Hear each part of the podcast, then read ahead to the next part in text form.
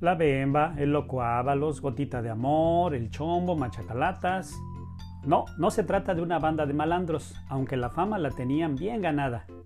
Todos nos preguntábamos qué estaría pensando Cecilio cuando los contrató.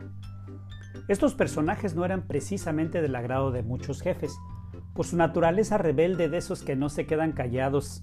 Y siendo tabasqueños, no recuerdo si todos, pero cuando algo no les parecía decían algo así como te voy a machetear, hijo. Obviamente en tono de broma, pero evidentemente había quien no lo tomaba con tan buen humor. Un día me asignaron la responsabilidad de iniciar el servicio por autobús del aeropuerto de Cancún a Playa del Carmen. Un reto importante porque hasta entonces el único medio de transporte era el taxi. Solo faltaba armar el equipo de vendedores.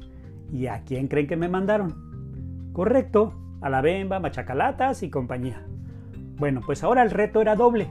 Sacar adelante un servicio nuevo que no sabíamos si funcionaría y aparte hacerlo con un equipo tan peculiar. Pasaron varios días que iniciamos el servicio y no lográbamos vender un solo boleto. Al llegar la tarde los únicos pasajeros de regreso éramos nosotros, bajo la conducción de otro personaje, un conductor a quien por cierto le decían la changa. Sin embargo, algo extraordinario tenía este equipo. Tenía una energía y alegría como pocos.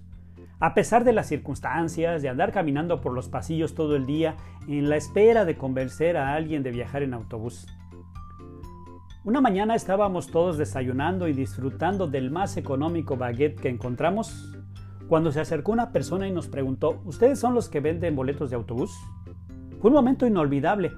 Nos miramos unos a otros y fue Gotita de Amor el que sacó su boletera y vendió el primer boleto a Playa del Carmen. Ese suceso quedó marcado en mi memoria y en la de este grupo de vendedores.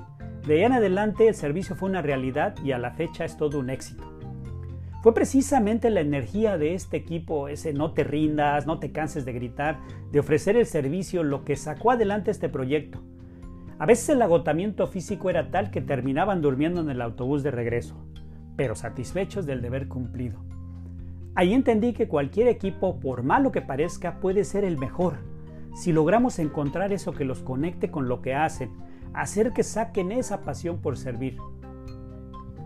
No me quise quedar con la duda y le pregunté un día a Cecilio, ¿por qué los contrataste? Su respuesta fue, vi en la mirada de cada una de esas personas mucha necesidad de tener pero sobre todo mucha, mucha hambre de ser. A la fecha no sé mucho de los integrantes de aquel gran equipo, pero sé que les ha ido muy bien. Casi todos ellos tienen buenos trabajos e incluso algunos han emprendido algún negocio. Les mando un abrazo a donde quiera que se encuentren.